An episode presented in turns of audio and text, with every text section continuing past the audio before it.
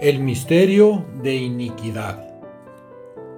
Dios en su palabra entrega a su pueblo la instrucción, la información verdadera para alcanzar salvación.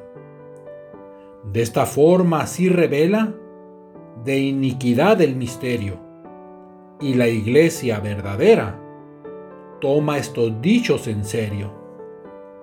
Juan muestra en revelación una mujer y una bestia.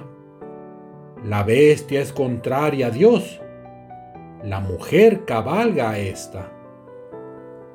Ambos persiguen a aquellos por Dios su pueblo llamados. La iniquidad contra ellos ha perseguido y matado.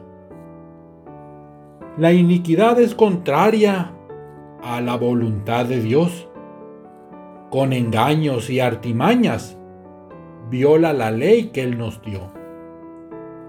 Los mandamientos, los diez, forman una sola cosa. Más visible de estos es quien el sábado reposa. De esta forma así la marca que bestia y mujer pues imponen, visibles para las masas, pues el mandato corrompen. Salid de ella, pueblo mío, la palabra nos exhorta.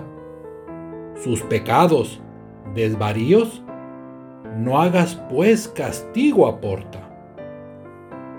El que oídos tenga escuche, pues Jesús está a la vuelta.